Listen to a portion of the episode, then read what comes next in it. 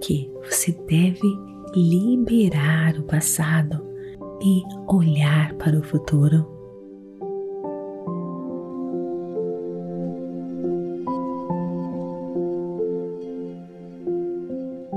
Olá, bem-vindos a este podcast Meditações por Energia Positiva.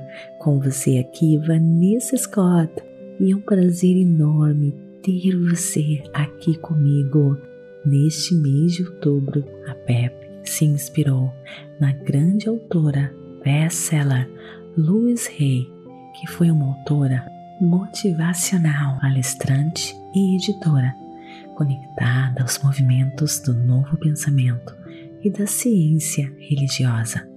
Depois de ser diagnosticada com câncer, ela foi motivada a buscar a ciência da mente e a limpeza espiritual, tornando-se uma autora best-seller e guru motivacional.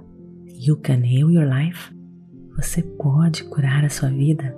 É um livro que ela escreveu em 1984 que eu me inspirei para a produção dos próximos episódios com mais de 39 milhões de cópias vendidas no mundo inteiro. Um livro de autocura e transformação. Louis Hay acredita que nossas mentes e as nossas crenças de longa data sobre nós mesmos são fontes de todas as nossas doenças físicas e emocionais. Portanto, de acordo com ela, podemos superar esses problemas simplesmente mudando os nossos pensamentos. Nos próximos episódios da PEP, vamos mergulhar juntos profundamente nos métodos de transformação de Luísa Rey, na qual eu incorporo sempre em minha vida. Então agora Vem comigo para mais um episódio das questões positivas. Conforme você começa a se curar e se libertar daquela necessidade de repetir os seus comportamentos tóxicos, provavelmente você vai sentir algum desconforto. Afinal de contas, é um hábito, é um vício seu corpo está acostumado com aquele familiar. Para lidar com isso, gente, é útil imaginar como se você fosse uma criança, ou melhor, imaginar a sua criança interior como indisciplinada, com permissão para ficar acordada até tarde, jogando computador, assistindo televisão, aquela criança fazendo hábitos que não é bom para ela. Então, imagine-se assim.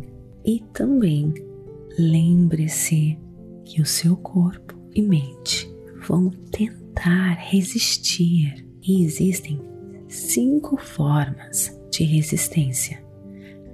Número um, a de escapamento, aquela que você sai quando você está desconfortável de um ambiente, aquela que você muda de assunto, evita contato visual, aquela que você procrastina, ocupando-se, limpando a casa, mexendo no telefone, na mídia. Essa é a número um. A resistência tipo 2 são as crenças limitantes, aquela que você se pega pensando: diferença isso faria? A minha situação é diferente. Não vai mudar nada. Tudo isso são crenças limitantes, tá bom? Resistência 3. Aquela que você está dando seu poder aos outros. Meu parceiro, não gostaria disso mesmo. Ou, ah, estou muito velho para mudar, muito fraco, não sou inteligente o suficiente. A tipo 4 aquela que você começa a retardar as mudanças. Não tenho tempo para isso agora, vou deixar para depois. A número 5 é a impaciência. Se você não pode fazer agora, nesse instante, então não vale a pena. Então perceba, gente, perceba essas resistências. Quais são as desculpas que você está dando? Tá gostando deste conteúdo? Então visite a Pura Energia Positiva para continuar escutando uma plataforma completa de autoconhecimentos e meditações feitas para ajudar você a trilhar um caminho para uma vida iluminada.